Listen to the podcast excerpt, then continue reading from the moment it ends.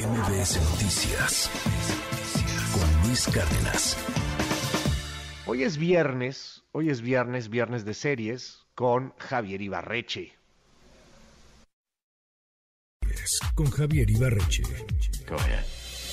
Open the box. ¿Qué tal Luis? Muy buen día. Últimamente he recomendado varios estrenos y si bien a cada rato salen series nuevas que creo que valen la pena, hoy me quiero ir un poquito más al pasado. 20 años al pasado para ser exacto.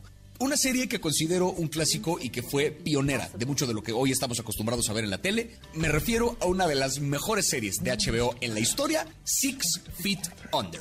La historia va de lo siguiente. Nathaniel Fisher es dueño de una funeraria en Los Ángeles. Tiene tres hijos, el mayor vive en otro estado, el de en medio trabaja con él en, una la funeraria y la menor es apenas un adolescente. La vida de Nathaniel es relativamente tranquila, pero al mero inicio de la serie, en la primera escena que vemos del primer episodio, la carroza fúnebre que venía manejando se estampa contra otro coche y Nathaniel muere al instante. Todo esto un 24 de diciembre. La Navidad de la familia Fisher se torna gris cuando tienen que lidiar con la muerte de su padre y encima ahora tienen que hacerse cargo de su negocio. Pero como bien dije al principio, no es cualquier negocio, se trata de una funeraria. Lo que vemos entonces es a una familia que creció cerca de la muerte, lidiando con la muerte de un ser cercano, mientras lidian también con la de un montón de desconocidos porque la funeraria Fisher nunca deja de trabajar así como lo dije ahorita, suena como la premisa de una sitcom retorcida, pero la serie es otra cosa. Es como un gran ensayo acerca del duelo, visto desde la perspectiva de gente que siempre estuvo cerca de la muerte. Eso los hace verla con más claridad o ya los volvió insensibles al tema. La serie además es algo muy curioso que es que en cada episodio, del primero al último, arranca con una secuencia en la que muere un desconocido. O sea, el inicio de cada capítulo es como un microcortometraje donde vemos la muerte de alguien cuyo funeral va a organizarse en el negocio de los Fisher.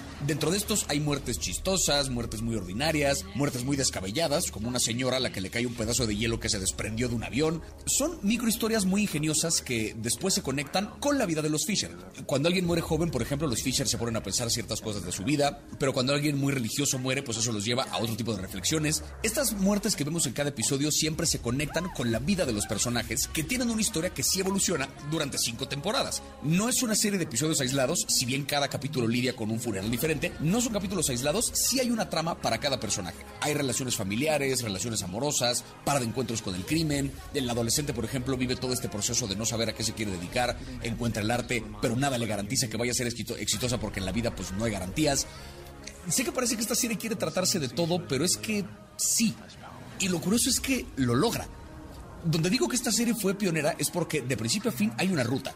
¿No? Hay una resolución clara para cada personaje. No le sobra ni le falta ni una temporada porque claramente sabían a dónde apuntaba la historia. Eso es más común ahora, pero en el año 2000 eso era bastante nuevo. La pretensión de que la serie va a vivir cinco temporadas sin saber cómo le va la primera, eso no era habitual. Y esta fue de las primeras que se atrevió y el resultado habla por sí solo. El final de la serie es la cosa más conmovedora que he visto en mi vida. No recuerdo de verdad la última serie en cuyo final lloré tanto y lloré tanto de tristeza como de alegría. O sea, es de esas historias que sí siento que me cambiaron profundamente. Y es que nunca una serie con tanta muerte se trató tanto sobre la vida.